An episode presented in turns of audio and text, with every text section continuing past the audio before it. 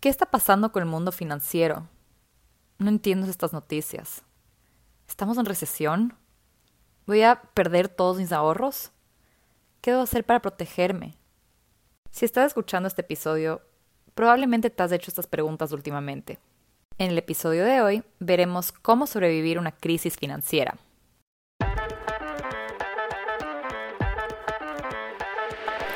Bienvenidos al podcast de Libertad Financiera.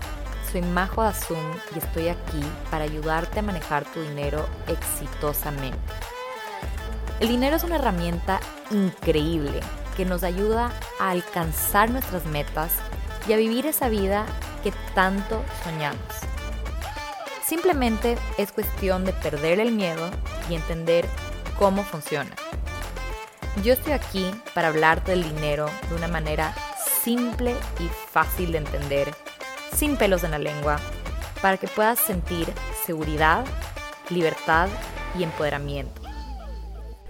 Hola a todos, soy Majo Azum, su coach financiera. También soy fundadora de Simplemente Dinero, una empresa que busca promover la educación financiera y enseñarte cómo manejar tu dinero exitosamente. Y finalmente, soy tu host de este podcast, Libertad Financiera.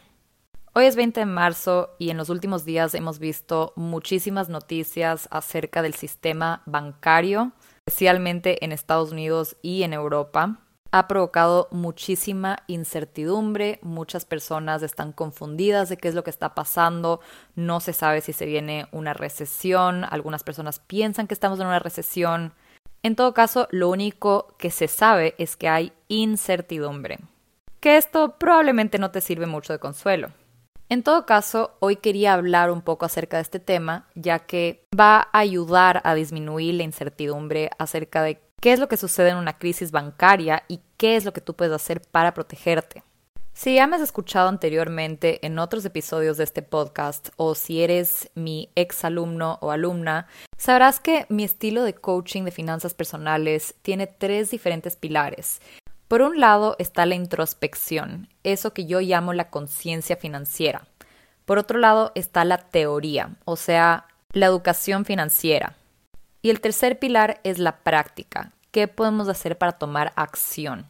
Normalmente hablo de los temas en ese orden, pero en este tema en particular que estamos hablando de una crisis financiera, un tema que sí utiliza bastantes principios económicos y financieros para poder entenderlo. Vamos a empezar primero por la educación financiera, vamos a explorar exactamente qué es una crisis financiera, por qué ocurre, cuáles son las consecuencias. Después veremos qué es lo que causa emocionalmente esta incertidumbre financiera y por último, veremos qué acciones prácticas podemos tomar para protegernos durante estos tiempos de incertidumbre. Así que empecemos por una explicación de qué es una crisis financiera de una manera simple y fácil de entender al estilo de simplemente dinero. Empecemos primero de nivel macro y después vamos a entender cómo te afecta a ti.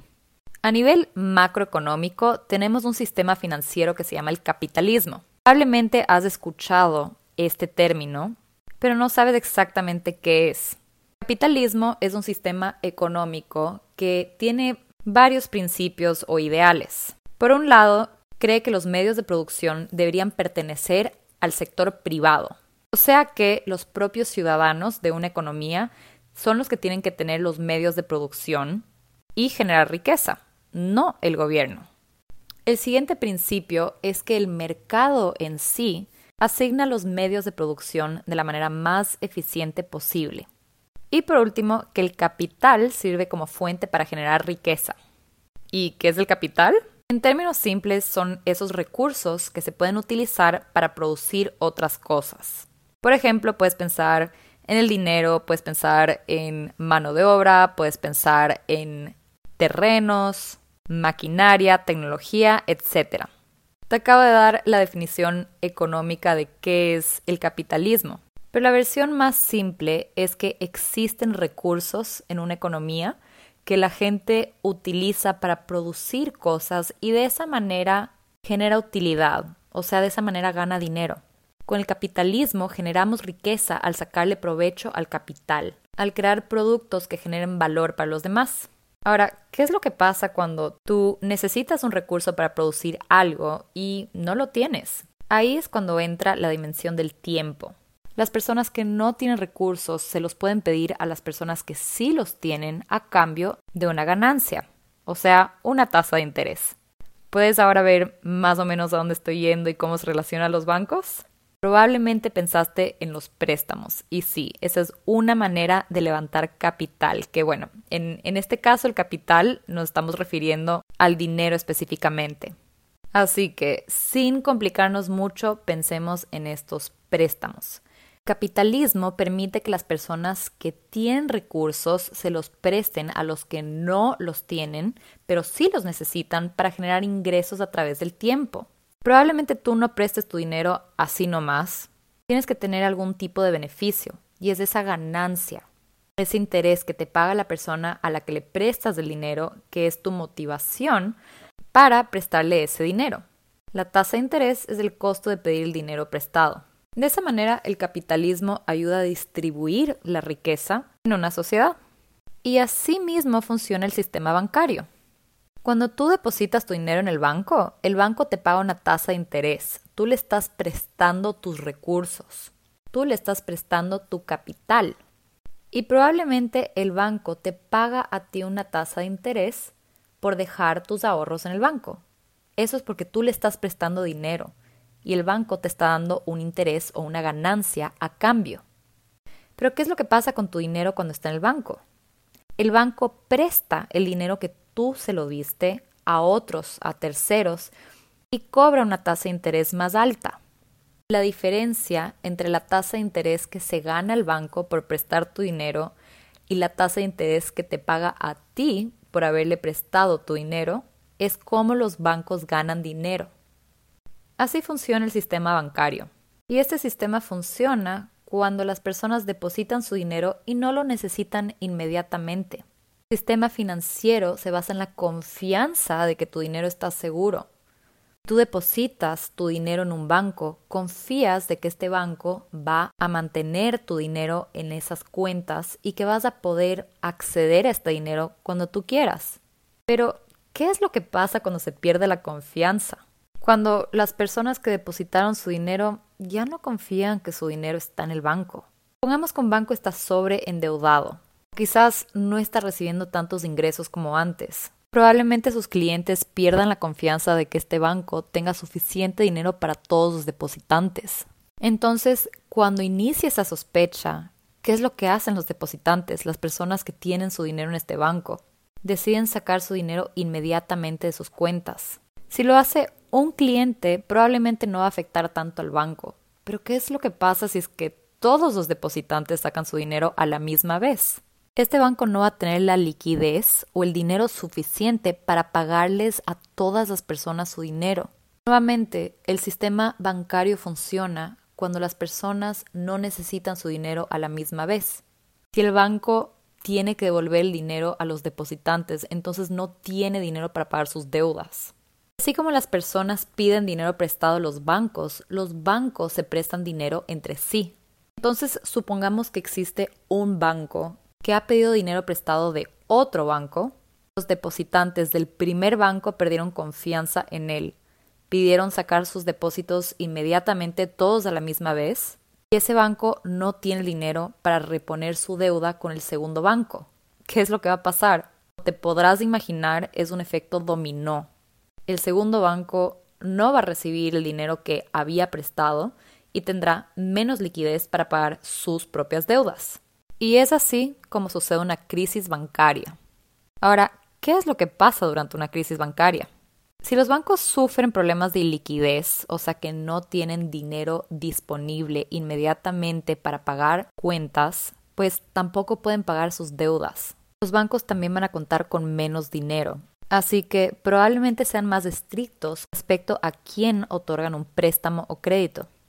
Cuando hay incertidumbre en los mercados financieros hay menos inversión y nuevamente en la economía todo es un efecto dominó. Probablemente haya menos empleo ya que hay menos inversión. Cuando hay menos empleo la gente gasta menos, entonces eso significa que la gente está pagando menos impuestos y por ende los gobiernos también reciben menos ingresos. Ahora que hemos visto a nivel macro cuáles son las posibles consecuencias de una crisis financiera, ¿qué significa esto para ti? En términos prácticos, aumenta la probabilidad de que sea más difícil que recibas un crédito. Como los bancos no tienen tanto dinero, si se lo van a prestar a alguien, van a asegurarse de que sea una persona que sí se los va a devolver. De igual manera, es posible que aumenten las tasas de interés al pedir un préstamo. También es posible que recibas menos ingresos. Desafortunadamente, unas personas pierden sus trabajos durante estas épocas de incertidumbre. O también las empresas quizás no den tantas utilidades a sus accionistas por ser cautelosas, por proteger el dinero en efectivo que tienen. Y también con la incertidumbre se bajan los mercados. Eso significa que si tú tienes acciones, probablemente bajen de valor. O sea que es probable que tu patrimonio se reduzca durante una crisis financiera. Ahora, si tú nunca has tomado una clase de economía o de finanzas, vas a pensar que esta es la peor noticia del mundo, que se va a acabar el mundo, que todo es negativo. Y ya vamos a hablar de eso en unos minutos. En todo caso, lo que sí te quiero decir, sin explicar toda la mecánica e irme a tanto detalle, así como lo hice con esto de las crisis financieras, es que hemos tenido varias crisis financieras en nuestra historia con el capitalismo y hemos salido adelante de todas estas crisis financieras. Así que lo malo, por más difícil que sea, no dura por siempre. Igual que lo bueno tampoco dura por siempre. Siempre va a haber cambios y nuevamente esta crisis financiera es temporal. Recuerda eso, no va a durar para siempre. Ahora que entendimos qué es una crisis financiera y cuáles son las consecuencias, veamos la parte de la conciencia financiera, o sea, esa introspección y la parte más emocional. ¿Qué tanto conoces tu comportamiento financiero? Usamos el dinero a diario, pero no nos damos cuenta del cómo, cuándo y el por qué detrás de nuestras decisiones financieras. Te invito a hacer una introspección profunda de tu comportamiento con el dinero con la ayuda de un libro de ejercicios de conciencia financiera. Es el tipo de recursos que incluyo en mis programas de coaching y hoy te lo estoy dando como un regalo en agradecimiento por escuchar este podcast. Puedes descargártelo con el link en la descripción de este episodio. Gracias por estar aquí. Si te sirve, compártelo con alguien que lo necesite. Ahora sí, volvamos al episodio. Como seres humanos no nos gusta la incertidumbre nos gusta sentir que tenemos todo bajo control, nos gusta predecir lo que se viene y la incertidumbre es algo que no todo el mundo tolera muy bien. Especialmente si tú eres una persona que no es tan tolerante al riesgo, la incertidumbre es algo que te va a molestar muchísimo. Aquí es donde te tienes que conocer a ti misma o a ti mismo muy bien. Si eres como yo que tiene las notificaciones de los noticieros prendidas en el celular, Probablemente en estos últimos días te han estado bombardeando estas notificaciones acerca de cómo se ha caído un banco, cómo ha caído el otro, cómo los bancos centrales están tratando de prestar dinero a último minuto a estos bancos para no causar un colapso en la economía. Entonces, a cada rato parece que estamos escuchando noticias negativas. Es muy fuerte. Y si tú no entiendes cuáles son estas noticias, esto va a provocar aún más incertidumbre porque no entiendes qué es lo que está pasando. Lo que tienes que recordar en estos momentos es el modelo de negocio de estos noticieros. Recuerda que los noticieros se enfocan bastante en las noticias negativas porque esas son las que hacen que las personas hagan clic en esos artículos y los lean y tienen más visualizaciones y por ende generan más dinero. Desafortunadamente, las noticias positivas no atraen tantos ojos como las negativas. Entonces sí, los noticieros van a aprovechar y mantenernos informados, especialmente con estas noticias negativas. Cuando estamos recibiendo notificaciones o viendo en la televisión o en la radio todas estas noticias negativas acerca de el mercado financiero, hay mucho pánico, hay mucha ansiedad, hay mucho estrés. Es posible que si tú ya viviste una crisis financiera en tu vida adulta o cuando tenías una memoria, te acuerdes de esos momentos, provoque emociones negativas. Quizás te acuerdes de cómo tú o tu familia perdió bastante dinero durante un quiebre de un banco, por ejemplo. Tienes miedo de perder tus ahorros. Las crisis financieras no son solamente teóricas, no son solamente los números, la liquidez, las tasas de interés, las deudas. Es súper fuerte emocionalmente. Nosotros como individuos nos sentimos impotentes, nos sentimos fuera de control. Y aquí lo que domina es el miedo. A veces hasta tomamos decisiones impulsivas por el miedo a perder. Por ejemplo, hay gente que vende sus inversiones cuando ven que caen de precio porque no quieren seguir perdiendo. A veces estas emociones pesadas, este miedo, esta ansiedad, esta incertidumbre provoca que no podamos dormir, que no nos concentremos. Y esto es un ciclo vicioso porque mientras más ansioso o ansiosa estás, mientras menos duermes, más ansioso o ansiosa te vas a poner. Entonces, nuevamente, es un ciclo vicioso. Es importante reconocer que estas crisis financieras nos impactan emocionalmente a nosotros, por más de que estemos tratando de ignorarlas. Es muy real el impacto psicológico que puede crear en nosotros. Así que por eso es importante cuidarnos durante este proceso. Desafortunadamente no sabemos cuánto tiempo va a durar una crisis financiera. No sabemos si van a ser meses o si van a ser años o tan solo semanas. Por eso es importante tomar acción. Acción para cuidarnos tanto financieramente como mentalmente. Así que, ¿qué podemos hacer durante una crisis financiera? Antes de terminar este episodio, hoy celebramos algunos logros financieros en este segmento del Shoutout financiero. Hoy celebramos a Orlando, su jefa acaba de evaluarlo y le dio un aumento de sueldo. Bravo Orlando, eso es excelente, felicitaciones y sigue así. También celebramos a Sara, que tiene una entrevista de trabajo, y a María, que acaba de empezar un proyecto de freelancing. Así que bravo, sigan así y continuemos celebrando estos logros financieros como comunidad.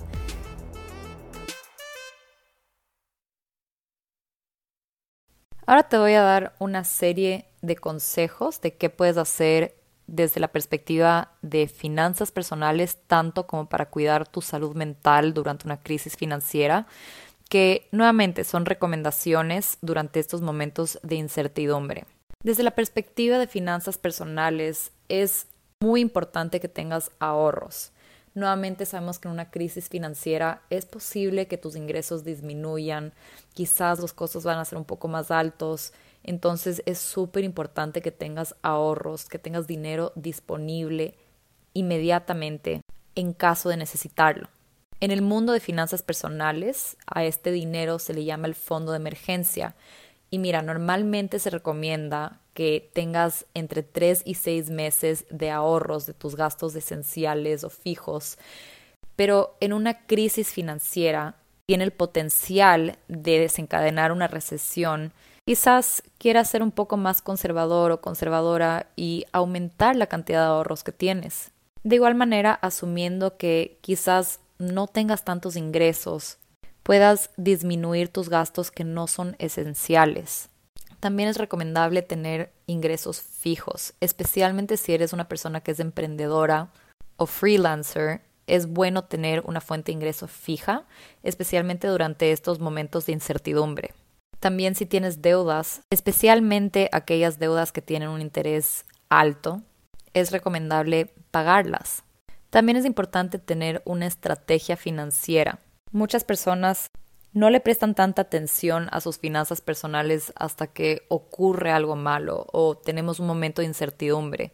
La idea de tener una estrategia financiera, de tener un plan, es justamente saber manejar el dinero a pesar de los cambios en las circunstancias. Para eso te recomiendo educarte. Saber es poder, recuerda eso. La educación financiera va a ayudarte a disminuir este sentimiento de incertidumbre de no saber qué es lo que está pasando, cuáles son las posibles consecuencias de todos estos cambios en los mercados financieros y cómo te va a afectar a ti. Y sobre todo también entender cuál será el mejor plan de acción para ti específicamente con, con tu situación financiera, tus objetivos, tu tolerancia al riesgo. Ahora, desde la perspectiva de las emociones, de la salud mental, bien tengo unos consejos que espero que te sirvan. Primero, es importante recordar qué es lo que puedes controlar y qué es lo que no puedes controlar. Cuando hablamos de una crisis financiera, son cosas que suceden a nivel macro, son cosas que en general están fuera de tu control. Entonces, ¿qué es lo que tú puedes hacer? Puedes hacerte cargo de tus finanzas personales, puedes hacerte cargo de tu educación, puedes hacerte cargo de tu autocuidado, de tu salud mental, pero hay otras cosas que en realidad no puedes controlar. Entonces, quizás sea mejor no preocuparte tanto por eso. Por otro lado, haz una introspección de cómo te comportas tú con tu dinero. Si no lo has hecho todavía, escucha el último episodio de este podcast en el que te enseño cómo utilizar el mindfulness para conocer tu comportamiento y tus emociones con relación al dinero. Tengo también un libro de ejercicios que te va a guiar para crear esta conciencia financiera y te voy a dejar el enlace en la descripción de este episodio. También haz cosas que te hagan sentir bien, cosas que cuiden de tu salud mental, que cuiden de tus emociones. Si es necesario, bloquea esas notificaciones. Dedícale tal vez unos 15 minutos al día para ver noticias y después ignóralo para no estar bombardeado o bombardeada con esta negatividad que a veces surge de ver todas estas noticias en estos noticieros o aplicaciones de noticieros que tenemos en el celular. Haz ejercicio, el ejercicio libre endorfinas y bueno, yo no soy experta en este tema, pero lo único que sé es que sí ayuda a sentirnos feliz, ayuda con la salud mental. También puedes hacer un poco de journaling, escribir tus preocupaciones, dedicarle tiempo al día para preocuparte. Puedes meditar, puedes verte con amigos, puedes hablar con un terapeuta si es necesario. Recuerda que en un mundo con tanto cambio, con tanta incertidumbre, con tanto cambio, en un mundo en el que no tenemos tanto control, es importante cuidarnos de nosotros mismos. Y nuevamente repito, esto no va a durar por siempre. Volvemos al tema del capitalismo. El capitalismo, si bien provoca crisis financieras de vez en cuando, mientras el mercado se corrige, también es aquel que nos ha permitido generar riqueza a lo largo del tiempo. Y a la larga hay crecimiento económico. Así que te digo una frase quizás te ayude durante este tiempo. This too shall pass. Esto también pasará. Así que con eso te dejo hoy. Espero que lo hayas disfrutado. Espero que estas explicaciones ayuden a dar un poco de claridad de qué es lo que está pasando durante una crisis financiera. Vamos a ver qué es lo que pasa en estos siguientes días. Pero si esto te ayudó, por favor compártelo a alguien que le pueda servir, alguien que ha estado preocupado o preocupada con esta crisis financiera que se está desencadenando en estos momentos. Y si tienes alguna duda, Escríbeme por Instagram a simplemente.dinero o por email a contacto. Eso es todo por hoy y nos vemos en un próximo episodio de Libertad Financiera. Tu seguridad financiera no radica en tu trabajo, se encuentra en tu propio poder para producir, para pensar, para aprender, para crear, para adaptarte. Esa es la verdadera independencia financiera. No es tener riqueza, es tener el poder de producir riqueza. Es intrínseco.